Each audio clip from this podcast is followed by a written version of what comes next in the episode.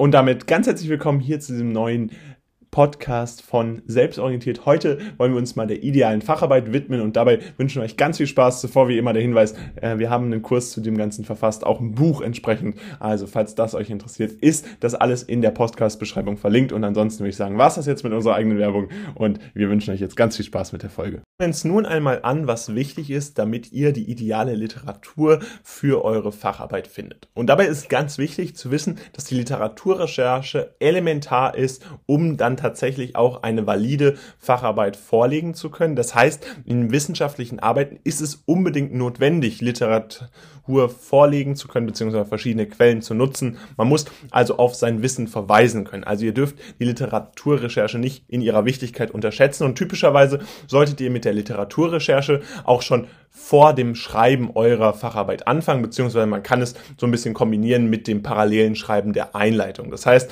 in eurem Zeitplan solltet ihr die Literaturrecherche mit circa einer Woche einplanen, wo ihr euch wirklich Zeit nehmt und verschiedene Artikel beziehungsweise auch entsprechende Bücher recherchiert herausfindet und diese dann natürlich auch lest. Das heißt, ihr müsst die natürlich auch verstehen, um sie dann nutzen zu können.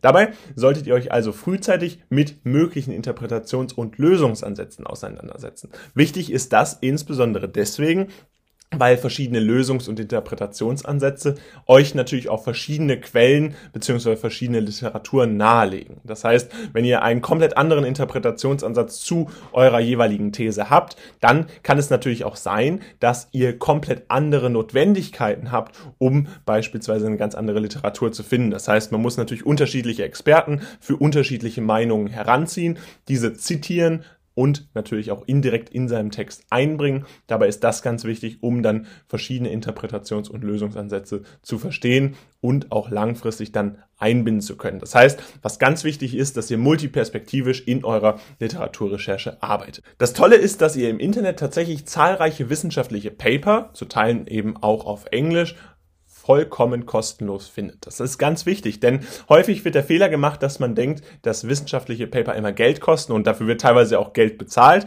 Äh, das ist so, aber ihr habt tatsächlich die Möglichkeit, ganz viele wissenschaftliche Paper oder natürlich auch Artikel, die ihr natürlich auch benutzen dürft. Unter anderem ist es ja sogar möglich, dass ihr Internetquellen wie Wikipedia nutzt, um dann Primär- und Sekundärquellen zu finden. Einfach um sich einen Überblick zu schaffen, sind diese Quellen sicherlich nicht falsch. Man darf sie ja auch zitieren.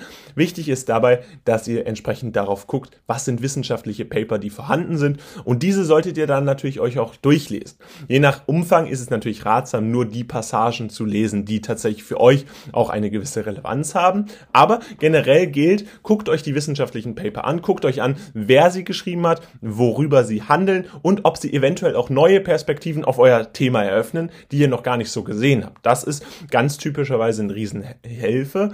Und interessant ist auch, dass ihr englische Zitate natürlich eins zu eins auf Englisch einbringen dürft. Andererseits könnt ihr aber natürlich gerne auch englische Zitate dann entsprechend übersetzen, falls ihr das äh, notwendig ist. Das Aufsuchen einer Bibliothek und so blöd es klingt, es ist tatsächlich wirklich ein Lösungsansatz oder hilft auf jeden Fall und insbesondere die Universitäten helfen da insbesondere. Also wenn ihr in einer großen Stadt lebt, habt ihr das Glück, dass ihr ja häufig auch äh, verschiedene Universitäten habt äh, und da solltet ihr auf jeden Fall zu den Bibliotheken der Universitäten geben. Die stellen euch dann typischerweise so einen Tagespass aus und ihr könnt dann ganz interessante äh, Literaturen finden, die dann ja später auch in eurem Studium genutzt werden und dementsprechend offenbaren die euch da ganz tolle Möglichkeiten. Ratsam ist das insbesondere für Primär- und Sekundärliteratur, also auch originale Werke lassen sich da teilweise finden. Je nach Fachrichtung müsst ihr da gucken, in welche äh, Bib ihr da geht und dementsprechend habt ihr da unterschiedliche Möglichkeiten, das zugänglich zu haben. Es gibt inzwischen auch Online-Zugänge, die für alle Studenten und Studentinnen natürlich verfügbar sind. Ob ihr das selbst mit so einem Tagespass bekommt, das müsst ihr dann bei der jeweiligen Universität nachfragen, ob ihr entsprechend nicht in die Bibliotheken gehen wollt wollt. Aber meistens ist das ja noch möglich, in diese Universitäten und in diese Bibliotheken zu gehen. Dementsprechend nutzt die Möglichkeiten, die ihr da gegeben bekommt. Ihr könnt das übrigens auch super damit kombinieren, dass ihr dort auch schreiben könnt. Das heißt, äh, wenn ihr so ein bisschen eure Einleitung schreiben wollt, neben der Literaturrecherche, dann könnt ihr das super kombinieren und in diesen universitären Bibliotheken auch wunderbar bei ruhiger Atmosphäre schreiben. Und interessant ist eben, dass ihr jetzt auch die Möglichkeit habt, das Ganze online zu machen. Also Covid-19 hat euch da auf jeden Fall Vorteile beschert. Die äh, ganzen Sachen wurden digitalisiert und sind jetzt online abrufbar, teilweise äh, sogar ganz frei im Internet. Ihr werdet die entsprechenden Literaturen dann finden. Vergesst hier nur nicht korrekt zu zitieren.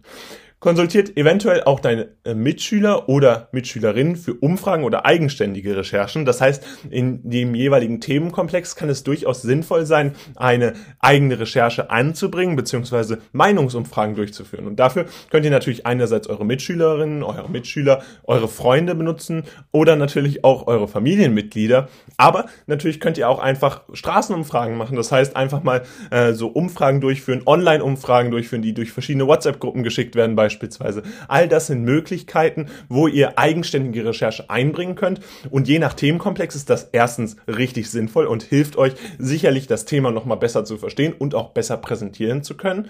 Und zweitens bekommt ihr dadurch natürlich auch einen große, äh, großen Bonus bei eurem Lehrer, denn euer Lehrer wird das sicherlich sehr äh, gut heißen, wenn ihr euch über dieses Maß hinaus nochmal für eure Facharbeit engagiert. Und äh, das wird sich sicherlich auch in der Note zeigen. Deswegen versucht unbedingt, äh, falls ihr die Möglichkeit Möglichkeit habt und falls es sinnvoll ist für eure äh, Facharbeit, euch mit dem Lehrer oder der Lehrerin auseinanderzusetzen, zu fragen, kann ich sowas einbinden? Und wenn ihr das könnt, dann setzt euch frühzeitig damit auseinander, auch die richtigen Leute zu kontaktieren euch das Wichtigste der Literaturrecherche nochmal zusammen. Ganz wichtig ist, und hier gilt es dasselbe wie bei allen Facharbeitsthemen, es ist wichtig, setzt euch frühzeitig damit auseinander, um verschiedene Interpretations- und Lösungsansätze zu finden. Multiperspektivität ist hier ganz wichtig. Das heißt, versucht verschiedene Perspektiven einzubinden und das könnt ihr natürlich nur, wenn ihr euch zahlreiche wissenschaftliche Paper, Primär- und Sekundärquellen anguckt und insbesondere ist es da natürlich auch sinnvoll, sich englische Quellen anzugucken. Ihr könnt die euch natürlich übersetzen lassen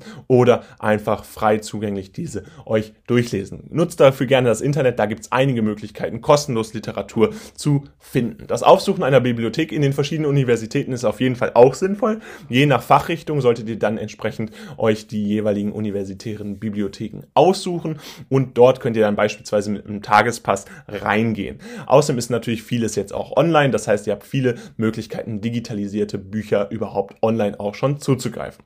Konsultiert eventuell auch eure Mitschüler oder Mitschülerinnen, falls ihr Umfragen machen wollt, eigenständige Recherchen. Auch hier gilt, je früher ihr anfangt, desto schneller geht's und desto besser wird es auf jeden Fall. Es ist auf jeden Fall immer ein Bonuspunkt, solche eigenständigen Recherchen einzubringen. Deswegen setzt euch damit frühzeitig auseinander, ob das für euer Thema sinnvoll ist und fragt euren Lehrer oder eure Lehrerin, ob es entsprechend eingebracht werden kann.